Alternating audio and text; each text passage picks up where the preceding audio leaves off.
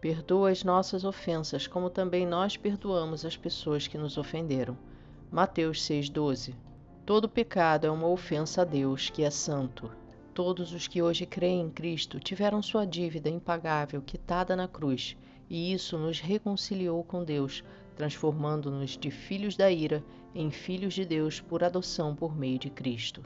Se Deus usa de misericórdia para conosco quando o ofendemos, quem somos nós para não usar da mesma misericórdia e perdoar aqueles que nos ofenderam?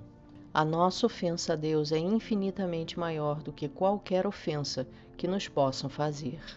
E se Deus nos perdoou uma dívida impagável, é justo que perdoemos dívidas bem menores, já que certamente também ofendemos muitas pessoas, por mais que não percebamos.